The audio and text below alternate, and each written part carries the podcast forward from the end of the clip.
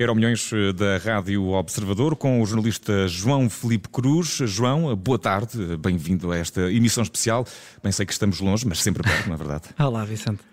E vamos, eh, vamos começar pelo presente, precisamente isto porque o Chelsea anda às compras em Portugal e agora parece que o novo dono dos Blues não quer só um clube satélite. O que querá mais? Isto faz lembrar João. aquela altura antes do Natal e depois do Natal, quando as aliás, antes do Natal as pessoas querem uh, comprar presentes e depois baixam os preços uh, e pronto, parece sempre um, um, uma surpresa desagradável. Mas parece que Portugal um, está sobre a mira do, uh, do novo Chelsea, o clube que recentemente foi comprado pelo empresário norte-americano Todd Boyle e já, já tem novo treinador, na verdade, Graham Porter. E hum, no início da tarde a imprensa inglesa chegou a, a apresentar o nome do Portimonense como o clube em que o Chelsea estaria interessado.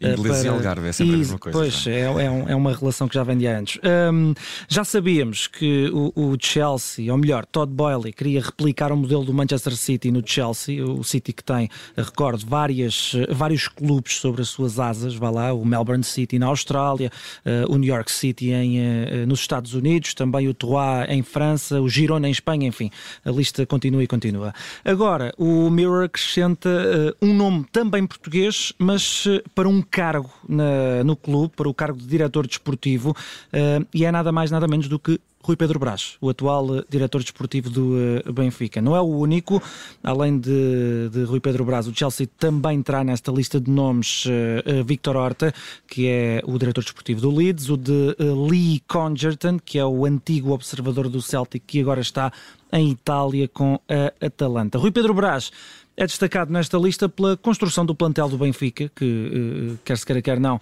eh, já surpreendeu na Europa, eh, venceu a Juventus em Turim e soma pouca coisa, não é? 13 vitórias em 13 jogos nesta temporada. E a Brás são entregues as medalhas e as honras de ter atraído nomes para Portugal, como o de Enzo Fernandes, que agora já não sai das manchetes dos olés e dos jornais argentinos, de David Neres ou até mesmo de Julian Draxler, que veio do Paris Saint-Germain. Ou seja, primeiro clube, depois eh, um diretor desportivo.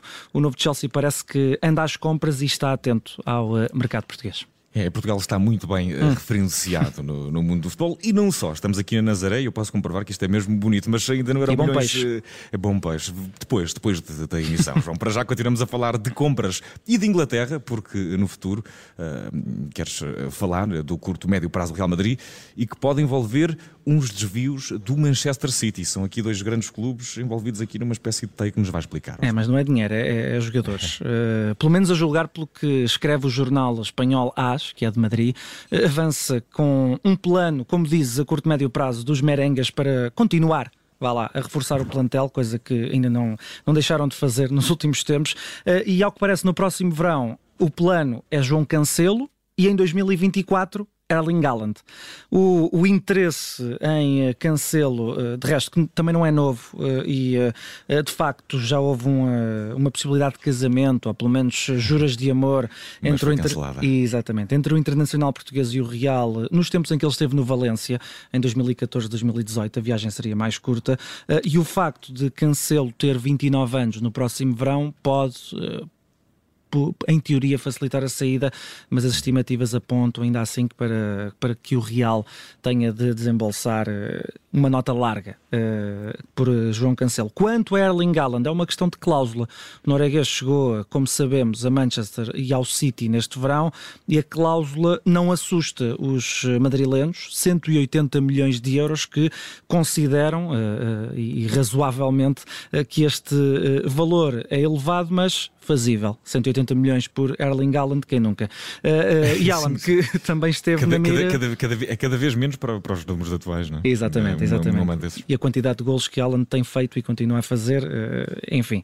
Uh, Haaland também esteve na mira do Real Madrid este verão, se bem nos recordamos, o, o pai do, do, do Erling Haaland até chegou a visitar o centro de treinos do Real Madrid, mas o filho não quis ser uma sombra de Karim Benzema e por isso preferiu ir para para a Inglaterra, onde podia e está a ter mais protagonismo. É, e faz sombra, neste caso, em vez de uhum. ser a sombra de alguém, vai fazendo e está a assombrar as defesas uh, por toda a Primeira Liga e não só, também na Liga dos Campeões. Erling Haaland e estas uh, relações e cruzamentos entre Manchester uh, City e Real Madrid. A fechar o Euro Milhões de hoje, João Felipe Cruz, antes, depois do futuro, como sempre, o passado, recuamos até ao Mundial de 1907 no México, um Mundial que eu não sei quem ganhou. João, eu preguei-te uma partida imensa porque troquei o 0 e o 7. Não, não vamos ah, até tão atrás. Porque... É 1970, uau. Exatamente. Pronto, estava a ver. Reconheço, façam meia culpa. Não uh, faz mal. E esse em 70 foi mesmo no verão. Não sei se te lembras dos Mundiais no verão, esse foi. Uh, em 70 não, em 70 não, mas Mundiais no verão só Lembras? 70, não é verdade.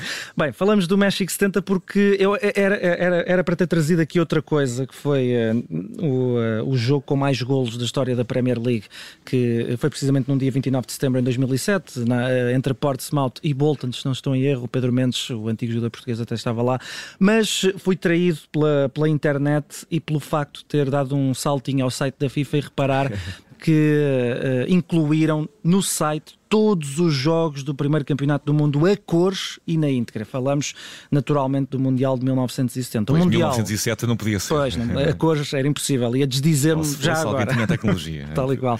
O Mundial que não contou com Portugal que ficou em terceiro lugar, como te recordas, Vicente, em 1966 em Inglaterra, eh, mas Ai.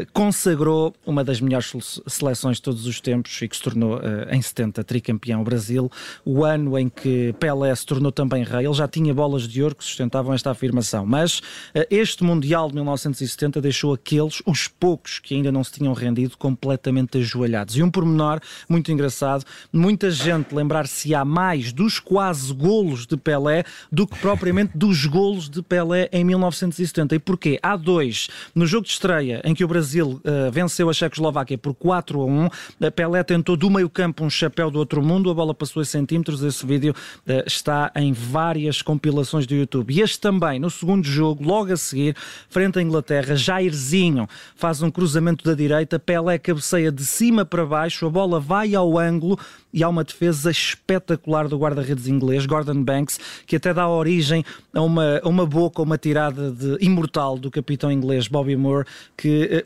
quando a bola sai, uh, pergunta a Banks se havia necessidade de dar canto. Enfim, outros tempos. Uh, o Brasil e Pelé despacharam o que havia para despachar, venceram todos os jogos, inclusive a final, naturalmente, com um primeiro gol de Pelé também, contra uma Itália que estava muito cansada depois de ter vencido um grande jogo, uh, as meias finais frente à Alemanha. mas pronto, faço o convite, que ainda não souber o que fazer no fim de semana e a chuva está aí, pelo menos eu estou a vê-la da janela, tenho os Jogos do Mundial de 1970 para se entreter. E uh, são bons jogos. Eu já vi alguns trechos das atuações de, de, Pelé, que nesse Mundial já estava mais ou menos ao descoberto e, e, apesar de continuar a fazer furor, já levava assim mais cacetada, se assim pudermos dizer, dos adversários. Cacetada, não temos mais, pelo menos, futebol nem desporto para esta tarde em uh, direto. João Felipe Cruz, um prazer estar contigo neste Euro Milhões, em que estamos a partir da Nazaré. Tu não estás aqui connosco em corpo, mas estás em espírito. Um grande abraço, João. Até amanhã. Um abraço.